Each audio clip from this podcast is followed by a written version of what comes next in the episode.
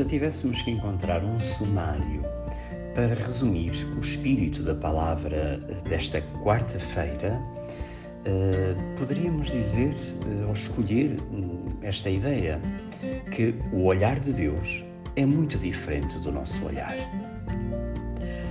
Deus não se deixa um, iludir com as aparências, mas olha às vezes aspectos que nós nem imaginaríamos para fazer resplandecer os sinais do seu amor. É o que acontece nesta primeira leitura, tirada do livro dos Juízes, onde o autor sagrado recorre mesmo a uma certa linguagem poética para ilustrar o momento que o povo estava a viver. Tratava-se de escolher e proclamar rei Abimeleque. E eh, verdade era esta, foi, era uma escolha inesperada. Não se imaginaria que fosse Abimeleque eh, proclamado rei. Mas a verdade é que eh, Joatão, em nome do povo, para de algum modo iluminar o momento desta escolha, desta proclamação inesperada, eh, conta esta, recorre, digamos assim, à poesia para ilustrar aquele momento. Então diz: Imaginemos que as árvores um dia se tinham todas reunidas eh, para escolher um rei. Então, eh, as árvores mais, eh, mais fulgurantes, mais consideradas, disseram então à oliveira: Reina, oliveira sobre nós.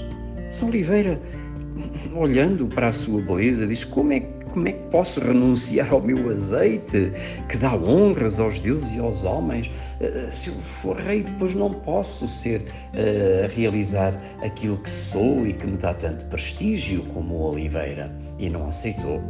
Então depois disse, disseram à figueira: Figueira, se tu a nossa rainha reina sobre nós, mas a figueira, mas como posso renunciar à doçura dos meus saborosos frutos? E também não quis reinar. Mas depois vieram ter com a videira e disse: Videira, reina sobre nós.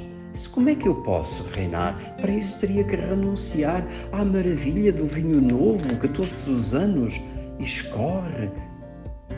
Mas também não posso aceitar. Então, finalmente, quando as grandes árvores, a oliveira, a figueira, a videira, de onde seria possível esperar grandes coisas, não aceitaram. E afinal tiveram-se que dirigir ao espinheiro, que é um arbusto mirrado, cheio de espinhos, e disseram: Então, olha, espinheiro, reina tu sobre nós, sobre as árvores. E o espinheiro aceitou. Acabou por ser o espinheiro, aquela menos esperada, de quem ninguém podia suspeitar, por ser humilde, simples, desprezível até, mas acabou por ser o espinheiro o escolhido para reinar sobre as árvores, acabou por ser Abimeleque, aquele que ninguém suspeitava a ser proclamado rei. Esta passagem intrigante, poderíamos dizer, aparece-nos, digamos, em, em, paralelo com esta parábola, esta parábola dos trabalhadores eh, que o Senhor contrata para ir eh, trabalhar na sua vinha.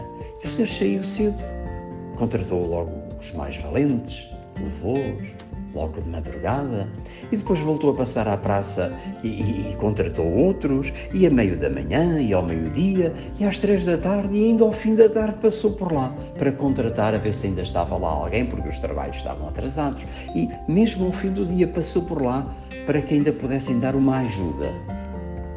E alguns foram contratados mesmo já quando não pensavam que seria possível trabalhar nesse dia. Quando se tratou de receberem um salário, o Senhor pagou a todos por igual.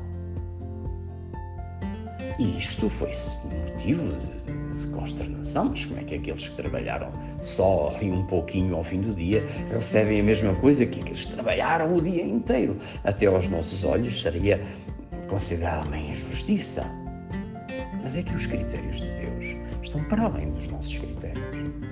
Os critérios de Deus estão para além dos nossos pensamentos. A justiça de Deus é diferente da nossa. A verdade é que o Senhor pode, da fraqueza, suscitar os sinais da sua beleza. E por isso quis recompensar aqueles que foram contratados à última hora, da mesma maneira como os da primeira hora. Também nós temos a nossa hora. O Senhor a nós também nos contrata assim a horas diferentes. Há aqueles que tiveram uma educação cristã desde o berço, desde sempre, e, e têm uma história bela de fidelidade ao Senhor, cresceram nas catequeses, na descoberta de Deus, na descoberta do ideal. Sentem o coração cheio de Deus, sempre fiel, entre altos e baixos, como acontece a todos, mas digamos, como que um, com um fio de ouro permanente. Outros, o Senhor fê-los despertar quando eram adolescentes, outros como jovens, outros, quem sabe, como adultos, outros na força da idade, no meio das responsabilidades, outros, quem sabe, como já tenho encontrado tantos na minha missão de padre. Nos últimos tempos, há 15 dias batizei. Batizei uma jovem, a Marta, que tem uma jovem com 40 anos, cancerosa. Os médicos já desiludiram da vida. Ela não se encontrou com Deus a vida inteira, nunca andou na catequese, nunca foi uma mulher de fé. Mas pensando agora no mistério da vida, da vida frágil, há dias veio pedir o batismo. Batizei-a. Hoje, todos os dias está na igreja, vem à Eucaristia. E o brilho daquele olhar continua a impressionar-me profundamente. Diríamos, o Senhor contrata, até mesmo ao fim do dia.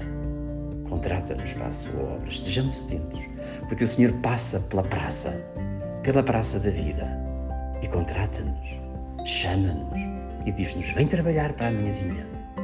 Aproveitemos o convite que o Senhor nos faz, independentemente da nossa história independentemente do momento em que acontece esse chamamento. Saibamos corresponder ao Senhor que nos escolhe como trabalhadores para a sua vinha.